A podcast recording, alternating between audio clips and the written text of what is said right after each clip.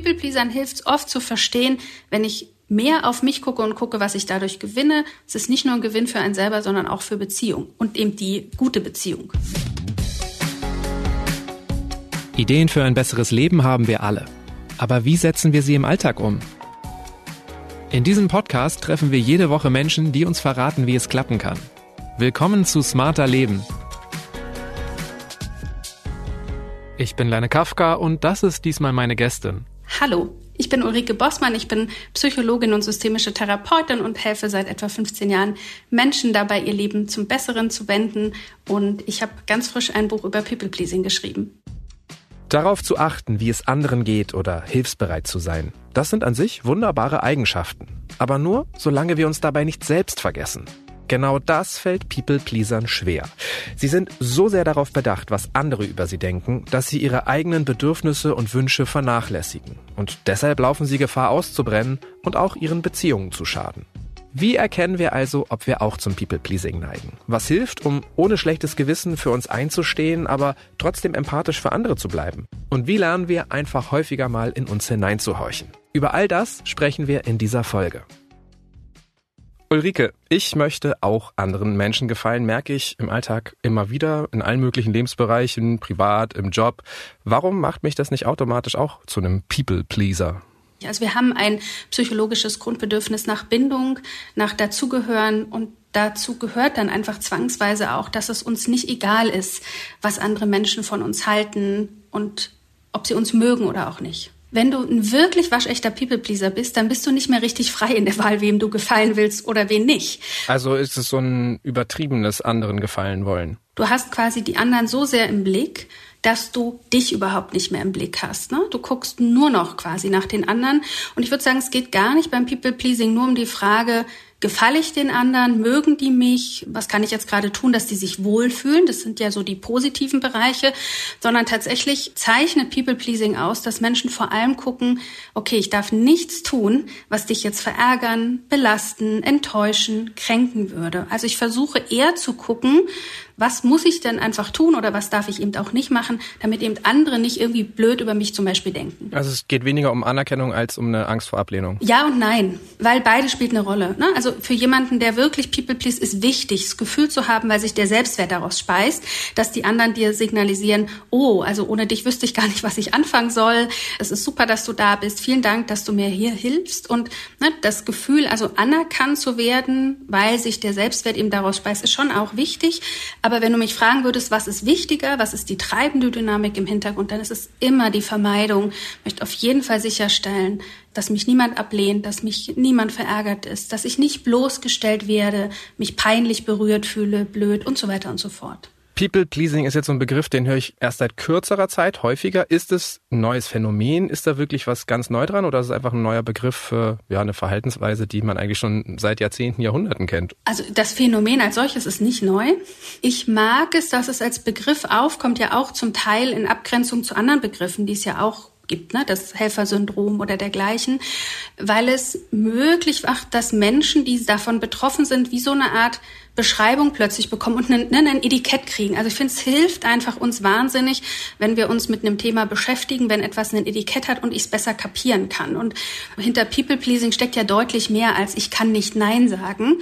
Und in der Psychologie würden wir immer sagen, es ist wie so ein Syndrom, also verschiedene einzelne Symptome, die zusammenkommen und die beschreiben dann etwas. Und sich darin wiederzuerkennen und von da aus dann eben vor allem auch gucken zu können, was mache ich denn jetzt damit? Ja, genau, weil, weil gerade bei diesen englischen Begriffen, Anglizismen, da kriege ich jedes Mal Nachrichten, oh, warum nehmt ihr diesen Begriff? Ist da denn wirklich auch so ein kleiner Unterschied zum Helfersyndrom oder ist es einfach in der Wortwahl eine Verschiebung? Bei einem geht es um helfen, finde ich klingt eher positiv, ähm, bei dem anderen gefallen zu wollen. Ist da wirklich auch ein Unterschied im Verhalten? Zum einen kommt ja der Begriff des Helfersyndroms, wenn man es genau nimmt, ist eine Beschreibung für Menschen eher in sozialen, in pflegenden Berufen, ne, die quasi das so stark ausüben, dass sie permanent über ihre Grenzen gehen, dass sie sich verausgaben Ausgaben. Gerade das, was du beschreibst, finde ich wichtig. Natürlich ist das etwas, was People Pleaser auch tun. Die gehen über ihre Grenzen, die sagen nicht nein. Aber zum einen betrifft das nicht nur Menschen aus helfenden oder sozialen Berufen. Und zum zweiten kommt noch wirklich was hinzu. Also dieser ganze Aspekt von damit ich mich nicht bloßgestellt fühle, damit ich mich nicht schäme, damit ich nicht abgelehnt werde, Zum Beispiel überkompensiere ich. Ich versuche irgendwie total über Perfektionismus ne, und Fehlerlosigkeit einfach alles so genau zu machen, dass mir niemand was vorwerfen kann. People-Pleasing beschreibt noch sehr viel mehr als in Anführungsstrichen nur dieses, ich gehe über Grenzen und helfe anderen. People-Pleasing denkt vom Effekt. Das ist ein Kompliment, wenn jemand sagt, Mensch, du hilfst mir so toll, du bist so ein toller, hilfsbereiter Mensch, du bist so toll gefällig, ist eher kein Kompliment. Du hast jetzt eben von Perfektion gesprochen und ich habe dann direkt irgendwie an Job gedacht. Du hast aber dann über die Familie gesprochen. Zeigt sich denn People-Pleasing in allen Lebensbereichen gleich? Also wer eine Schwierigkeit hat, sich abzugrenzen, der wird, wenn er sehr stark zum People-Pleasing neigt, ne, das sowohl gegenüber der Familie machen oder Freunden oder Nachbarn und noch, ich weiß nicht, beim Vereinsfest helfen, obwohl man keine Zeit hat, der oder diejenige wird es genauso im Job machen. Ne? Wenn dann der Kollege reinkommt, mal sagt, kannst du mal noch schnell oder ein Mandant hatte ich neulich erst im Coaching eine Frau, die irgendwie kurz vor Feierabend E-Mails von Mandanten bekommt ne, und dann trotzdem das Zeug noch bearbeitet, obwohl sie eigentlich schon ihre ganzen Sachen gepackt hat. Ich glaube, es zeigt sich über die verschiedenen Lebensbereiche und natürlich kann es manchmal Unterschiede geben, weil ja die Frage ist, wo kriegt's mich mehr? Wo habe ich den Fokus so scharf gestellt? Ist es denn in bestimmten Lebensbereichen besonders fatal, so ein Verhalten? Ich glaube, dass im Job und im Privaten, wenn wir jetzt mal diese beiden großen Lebensbereiche nehmen, die Folgen unterschiedlich oft sind. Also im Job ist, glaube ich, das größte Risiko, ich werde irgendwann vielleicht eben nicht so respektiert, nicht so ernst genommen, wie ich es gern würde, ne, weil ich halt irgendwie konturlos bleibe, weil ich ja nicht mich traue, vielleicht kritische Punkte anzusprechen oder mal zu widersprechen. Ähm, bin ich vielleicht die gute Seele im Team, die irgendwie alle gut finden, aber eigentlich nicht so respektiert und anerkannt. Das heißt, da ist wahrscheinlich eine Folge, dass ich vielleicht nicht gefragt werde in Bezug auf bestimmte Projekte, obwohl ich gerne gefragt werden würde. Ich finde, in der Familie hat es oft viel stärker die Auswirkungen, dass man sich irgendwann eben aber auch nicht so anerkannt fühlt, geschätzt fühlt und dann eher so latent passiv-aggressive, ärgerliche Noten auftauchen. Und das heißt, im Privaten, finde ich, hat es eine viel, viel größere, schnellere Auswirkung auf die Beziehung zwischen den Menschen. Also ich kenne das schon auch, dass es mir manchmal schwerfällt, Nein zu sagen und ich bekomme es nicht immer hin, mich abzugrenzen. Andererseits kann ich, glaube ich, ganz gut meine Meinung sagen. Also wo liegt denn nun genau die Grenze zum People-Pleasing? Woran erkenne ich, ob ich mein Verhalten mal besser überdenken sollte? Ich würde sagen, schon das, was du gerade beschrieben hast, ist ja ein Punkt. Also ist das manchmal oder ist das immer? Das könnte sich jemand fragen. In zehn Situationen, in denen es vielleicht darum geht, Nein zu sagen. Wie oft sage ich von zehnmal doch ja und ärgere mich hinterher, weil ich denke, oh, eigentlich hatte ich keine Lust oder hatte, hatte keine Energie beispielsweise oder war nicht zuständig. Wenn da halt mal das nicht ein oder zweimal, wie vielleicht bei dir vorkommt, wenn du sagst, das machst du manchmal, sondern die Zahl deutlich höher ist, dann wäre das für mich ein Kriterium.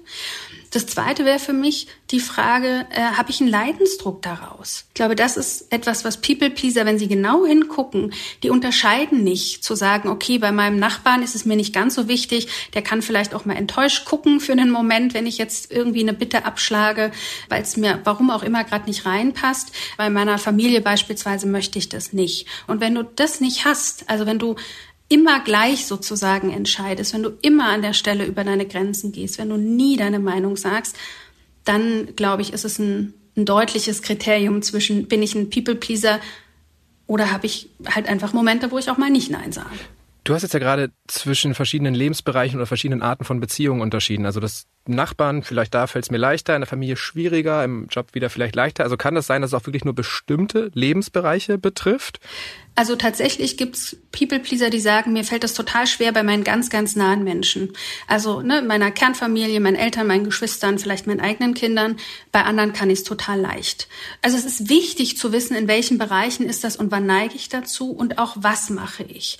Manche haben eine totale Selbstaufopferungstendenz. Ne, die verausgaben sich, die gehen über Grenzen, die machen alles für andere und bleiben dabei selber auf der Strecke. Und andere quasi haben wie so eine Art Anpassung. Ne? Die sagen nur noch und wollen nur noch, was andere auch vielleicht von ihnen erwarten. Und nicht alle People-Pleaser haben alles. Okay, es gibt verschiedene Arten, wie sich das zeigen kann, zum Beispiel durch Überanpassung, äh, Überkompensation hatten wir, glaube ich, auch gesagt, oder Selbstaufopferung. Es ist hilfreich, wenn wir fragen, ob wir jemandem gefallen wollen, aber noch wichtiger ist es, sich zu fragen, ob wir Ärger vermeiden wollen. Und es lohnt sich auch auf die Häufigkeit zu achten und in die verschiedenen Lebensbereiche, also da mal reinzuschauen und zu gucken, ob es einen vielleicht besonders betrifft.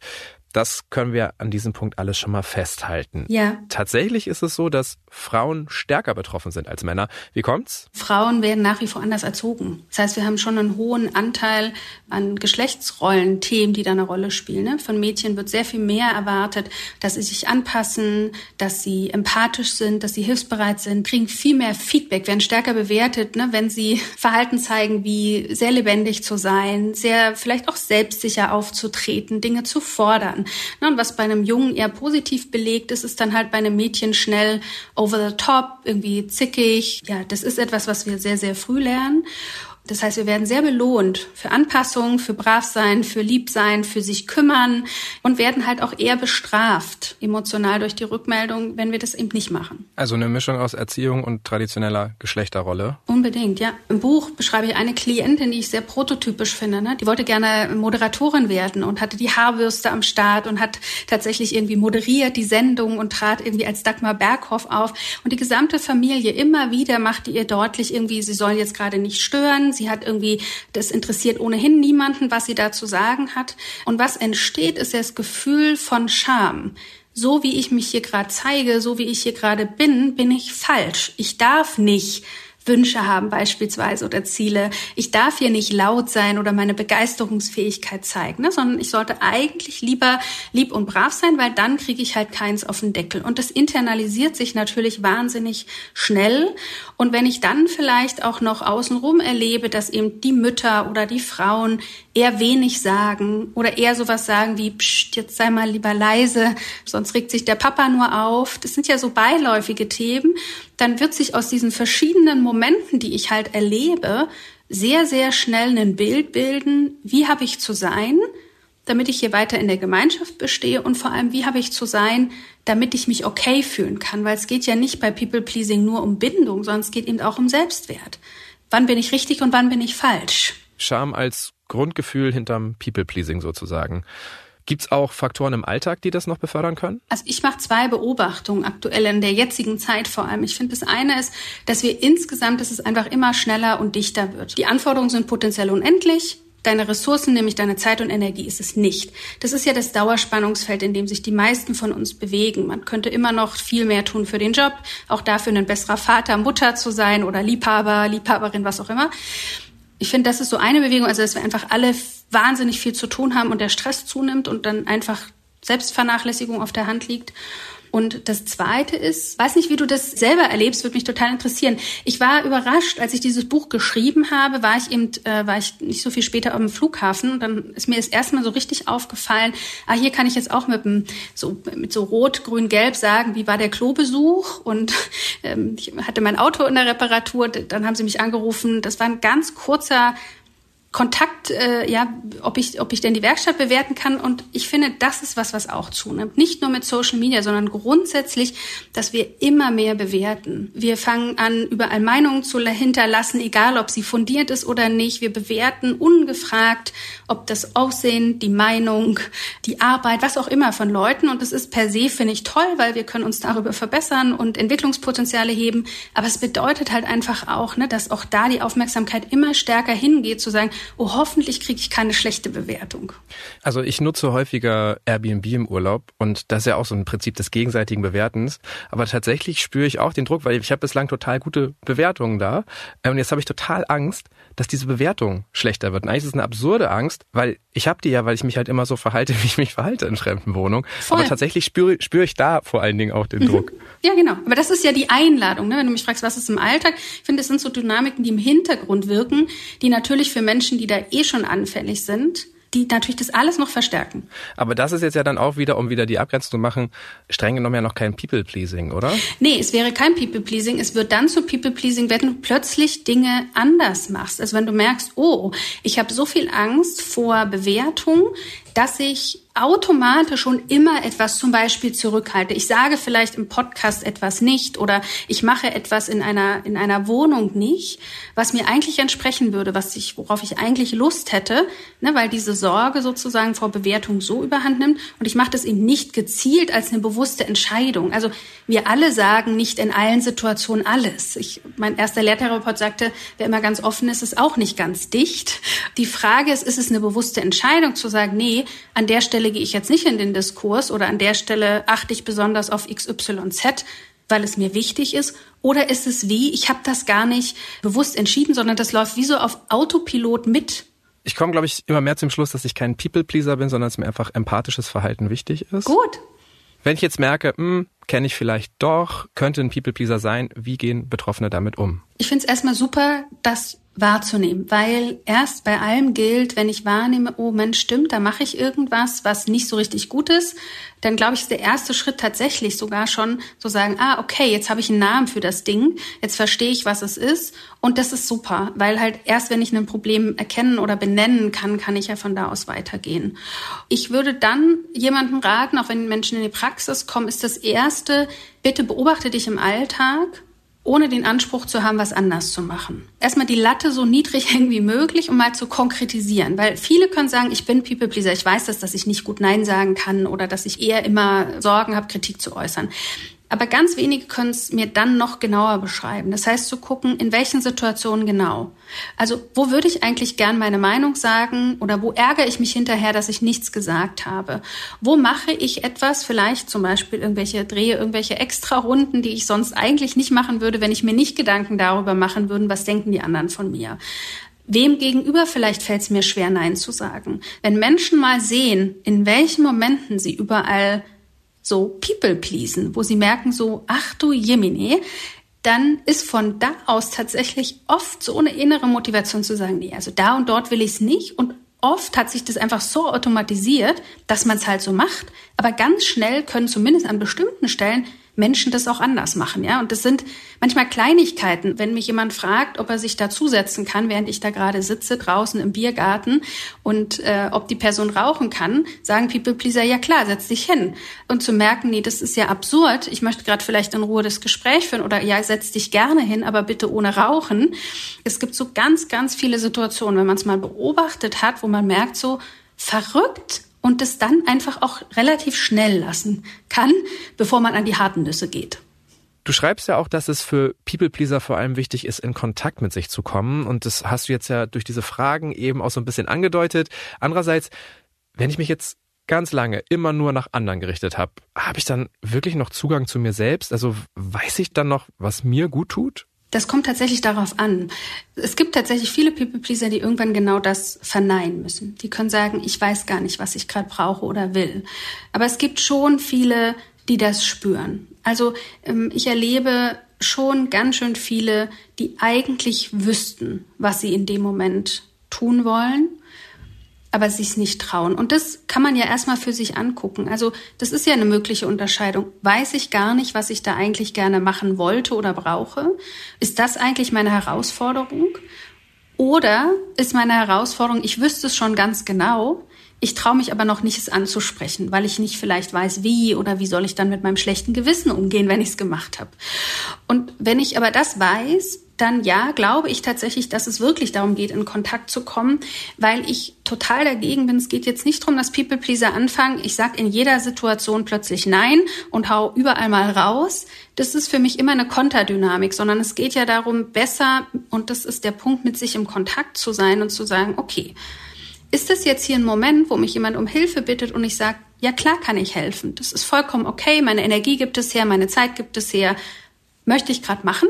Dann der Bitte, hilf doch. Also es geht ja nicht darum, irgendwie zum Egoisten zu mutieren, sondern es geht darum, die eigenen Bedürfnisse genauso in den Blick zu nehmen wie die von anderen. Aber das ist doch super schwer, oder? Also, dass sich das nicht ins Gegenteil verkehrt. Also, wie gelingt es, dass ich meine Empathie noch immer als Stärke wahrnehme? Weil, also die darf ja nicht verloren gehen, die ist ja Unbedingt. an sich was Gutes, aber gleichzeitig muss ich ja irgendwie den Bezug auch zu mir selbst stärken, also den Blick auch auf mich richten. Also ich erlebe, dass dieses Kippen, das ist das Wichtigste erstmal, ist oft eben eine Folge davon, viel zu lange geschluckt zu haben, sich nicht abgegrenzt zu haben, nicht die Meinung gesagt zu haben.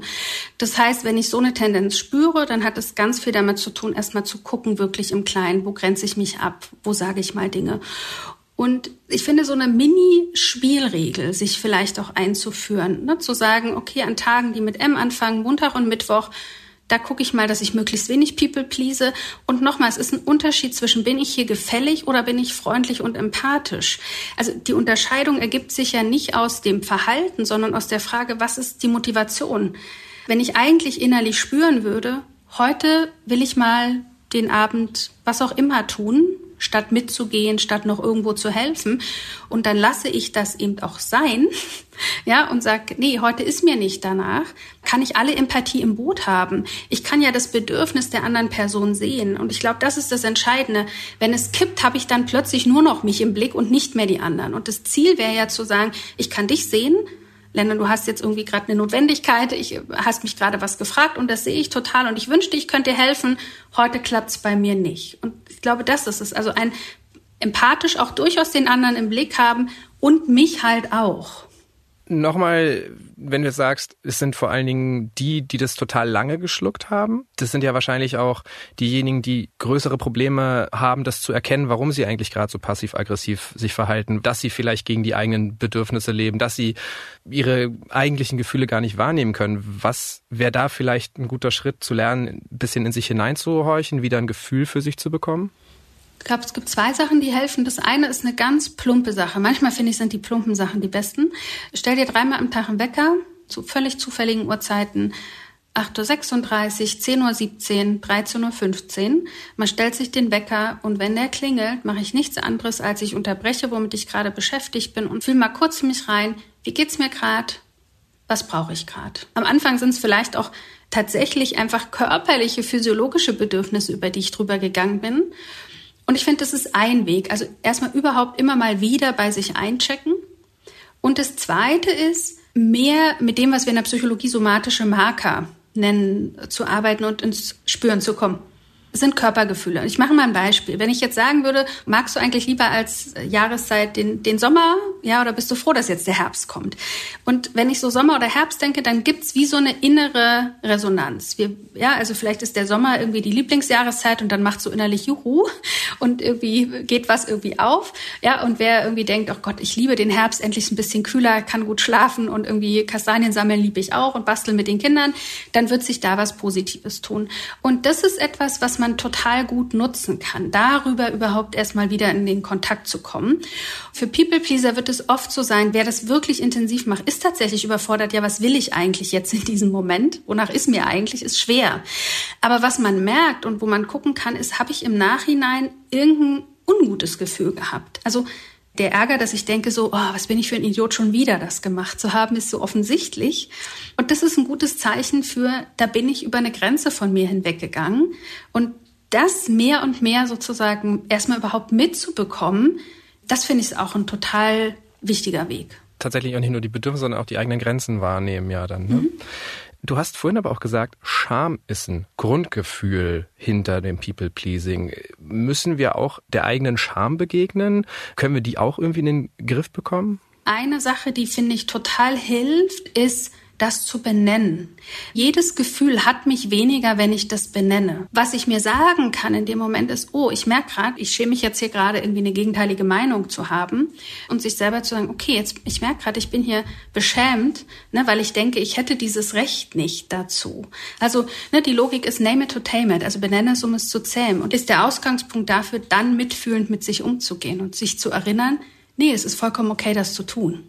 Ich überlege gerade mal, mir fällt das immer ziemlich schwer, Nein zu sagen oder irgendwas abzulehnen, wenn ich eigentlich keinen Grund dafür habe. Also dann schäme ich mich zum Beispiel. Also wenn ich denke so, ja, ich, ich habe da eigentlich nur eine halbe Stunde oder eigentlich, ich habe eigentlich, oder ich vielleicht, ich habe einfach keine Lust, ist mir wie zu viel ja, ist es trotzdem legitim, sich dann abzugrenzen und ähm, wie könnte ich das tun in dem Moment? Also unbedingt ist das legitim, weil ich glaube, dahinter steckt ja die Idee. Also ich schäme mich, weil ich denke, ich bin faul, weil ich irgendwie so ein Teil in mir denkt, also du darfst, wenn überhaupt, nur andere enttäuschen, wenn du einen guten Grund hast. Also insofern finde ich erstmal es total zentral, sich selber da wahrzunehmen, was passiert denn da gerade irgendwie zwischen den zwei Ohren und sich klarzumachen, natürlich ist das ein vollkommen legitimer Grund, keine Energie zu haben, keine Lust zu haben. Das Bedeutsame dabei ist, sich genau das einzugestehen und zu sagen, ich sehe gerade, was ich dadurch gewinne ne, wenn ich an der Stelle mich auch abgrenze. Weil wir haben oft, und People Pleasers ohnehin, den Preis dessen im Blick. Also ich habe, oh Gott, ich stelle mir jetzt vor, wie der andere enttäuscht gucken wird. Oder dass der danach vielleicht denkt, ich bin nicht so ein guter Freund. Oder, oder, oder. Also ich bin so sehr im Außen. Und wenn ich es umkehre und erstmal schon mal sage, was gewinne ich denn für mich persönlich, aber auch für unsere Beziehung, wenn ich mich jetzt traue, mich hier abzugrenzen. Und ich finde, das ist was total unterrepräsentiertes, dass es ja nicht nur etwas ist, was ich für mich mache im Sinne von, von, ich habe dann vielleicht mehr Energie, bin vielleicht entspannter, sondern eigentlich unterm Strich tatsächlich ist es nicht mehr dauerhaft People zu pleasen, macht auch was mit Beziehung, weil wir alle zu jemand anderem werden. Wenn ich please, dann davon irgendwann es mir doch um die Ohren fliegt, weil ich entweder super gestresst bin, oder eben wirklich in diese Beziehungsdynamiken reinkommen, wo ich irgendwann denke, du, jetzt habe ich mir für dich den Arsch aufgerissen und du dankst es mir noch nicht mal richtig. Das heißt, People Pleasern hilft oft zu verstehen, wenn ich mehr auf mich gucke und gucke, was ich dadurch gewinne. Es ist nicht nur ein Gewinn für einen selber, sondern auch für Beziehung und eben die gute Beziehung. Und so eine Fokusverschiebung ins Positive hin, ne? Mhm. Wie würdest du das dann formulieren, dass das okay klingt und dass es auch den Menschen über die Lippen kommt, denen es schwerer fällt? Ich finde, es kommt ein bisschen auf die Situation an. Also wenn ich jetzt mir vorstelle, jemand fragt mich was und ich habe vielleicht keine Lust oder ich habe nichts vor oder ich habe keine Energie, dann ist das erste möglichst knapp. Das macht's schon mal leichter zu sagen, danke, dass du fragst. Heute kann ich nicht oder heute mag ich nicht. Punkt. Was das ja macht, ist die Idee, danke, dass du mich fragst, hat ja eine Beziehungsfrage, hat ein, ich sehe das oder ich freue mich, dass du meinen Rat möchtest. Also ich kann den anderen validieren. Ich glaube, das ist was ganz Entscheidendes. Wenn ich rauskomme aus dem Muster, muss ich den anderen nicht abwerten. Oft reicht es schon, also weniger zu machen, Rechtfertigungsdiskurse wegzulassen, hinten lange Schleifchen und ne, die perfekten Formulierungen finden, ewig lange Erklärung braucht's oft gar nicht. Kann man machen, muss man aber nicht.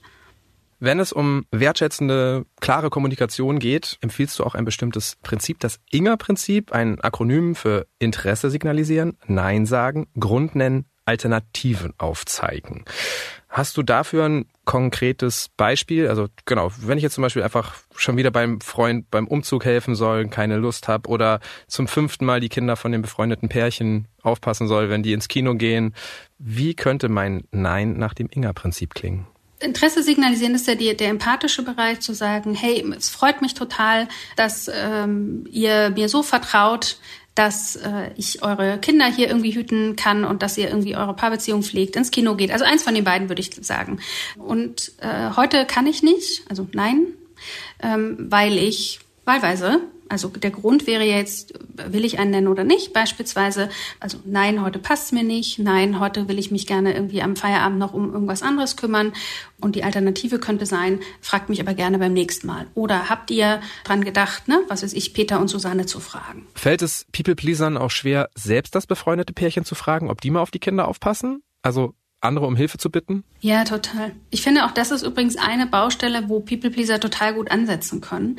Im Alltag gibt es oft Situationen, wo andere uns eigentlich fragen oder einladen oder auch froh wären. Das heißt, das, was du gerade ansprichst, also auch mal einen Wunsch zu äußern, zu sagen, hey, kannst du mir da an der Stelle helfen, finde ich ist ein total wertvoller Impuls auch für People Pleaser. Und zwar wird es wieder leichter, wenn ich mir klar mache, das ist auch Wertschätzung in einer Beziehung. Also jemanden zu fragen und sich zuzumuten, ne? ich fra das äh, freut auch andere. Und je häufiger ich frage, das ist der Doppeleffekt, umso eher werde ich vielleicht auch mal Nein hören.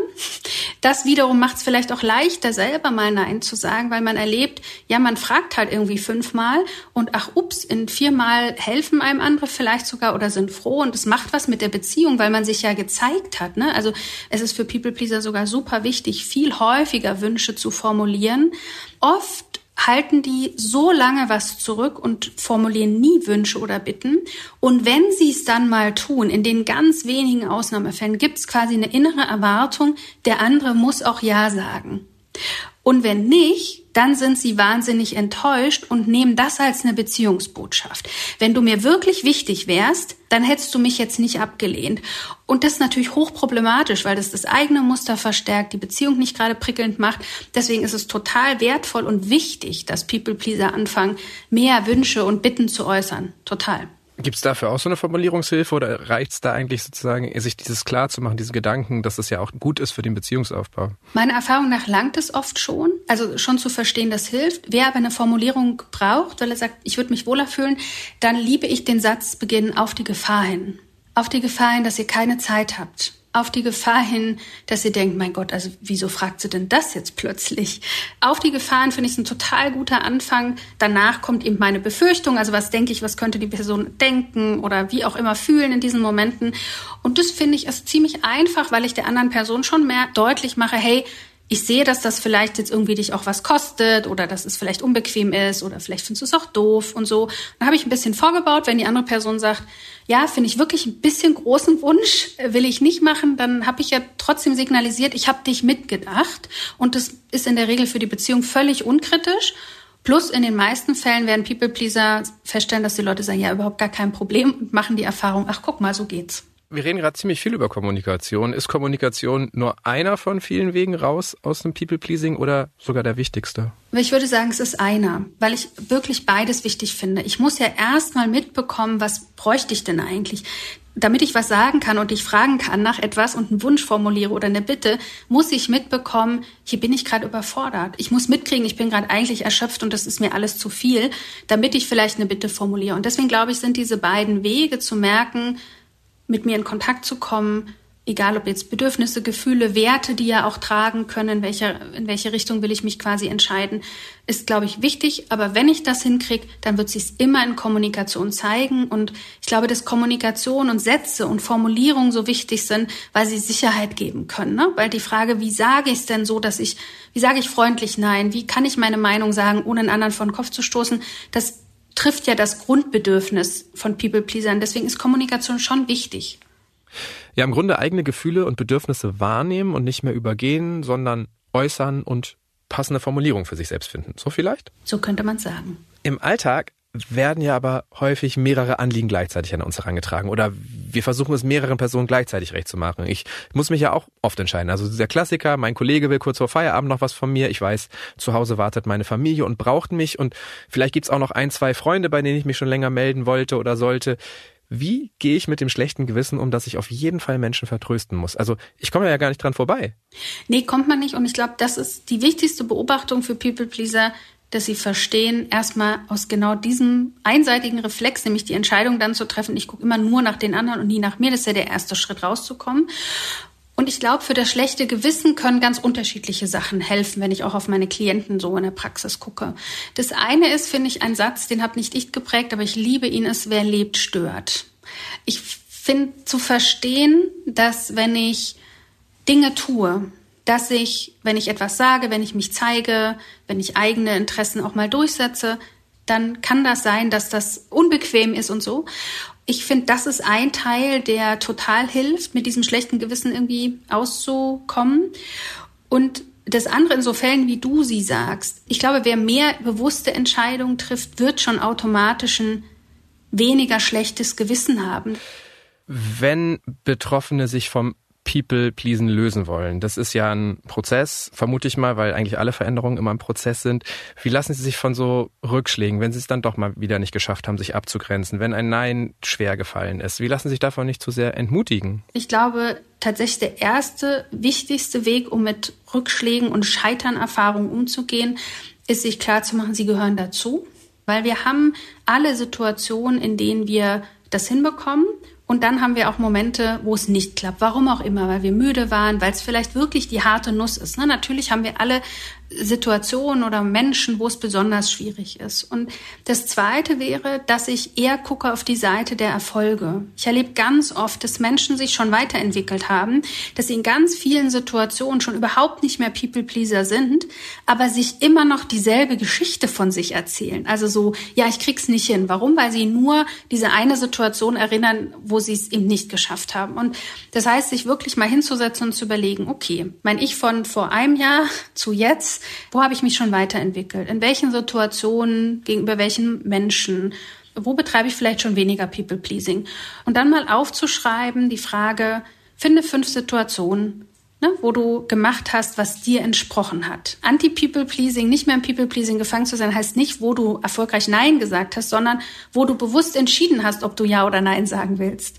Und Wer das mal aufschreibt oder wo du vielleicht auch für was eingestanden bist, wo du vielleicht mal hast fünfe gerade sein lassen, statt noch irgendwie 50.000 Mal an der E-Mail rumzudoktern, wo du vielleicht einfach irgendeine Bitte ausgesprochen hast, statt es sein zu lassen, weil du nicht die perfekte Formulierung gefunden hast. Und ich finde, wer das mal aufschreibt und mitführt, sieht oft ach guck mal, da hat eigentlich schon Entwicklung stattgefunden und äh, sich dann darüber tatsächlich zu freuen und zu feiern. So. Es gibt ja auch nicht so eine klare Ziellinie, über die man laufen kann. Ne? Also letztendlich, wie will ich den eigenen Erfolg auch messen? Das Einzige, was hilft, ist wahrscheinlich, die kleinen Erfolge wahrzunehmen und, wie du sagst, die Tendenz zu beobachten. Der Erfolg ist, bin ich mehr die Person, die ich sein will? Habe ich das Gefühl, ich zeige authentischer mehr von mir? Also von meinen Bedürfnissen, auch von meinen Interessen, weil ich weiß, das gehört irgendwie auch zu mir. Ja, und das geht dann weiter über Ziele, Wünsche, Interessen und sich da zu zeigen und das bewusster zu entscheiden. Das ist das Entscheidende. Danke für deine Zeit. Danke fürs Gespräch. Vielen Dank. Und das war's für heute. Weitere Infos und Anregungen zum heutigen Thema gibt Ulrike Bossmann in ihrem Buch People Pleasing raus aus der Harmoniefalle und weg mit dem schlechten Gewissen. Der Link steht wie immer in den Show Notes. Die nächste Episode erscheint am kommenden Samstag auf spiegel.de und überall, wo es Podcasts gibt. Und wer in der Podcast-App oder beim Streamingdienst der Wahl bei Smarter Leben auf Abonnieren oder Folgen klickt, verpasst keine Folge. Über Feedback und Themenvorschläge freue ich mich jederzeit. Einfach eine Mail schreiben an smarterleben.spiegel.de oder auch als Text- oder Sprachnachricht per WhatsApp an die 0151 728 29182. Und Dank geht an Marc Glücks und Janis Schakarian für die Unterstützung bei dieser Folge. Tschüss, bis zum nächsten Mal.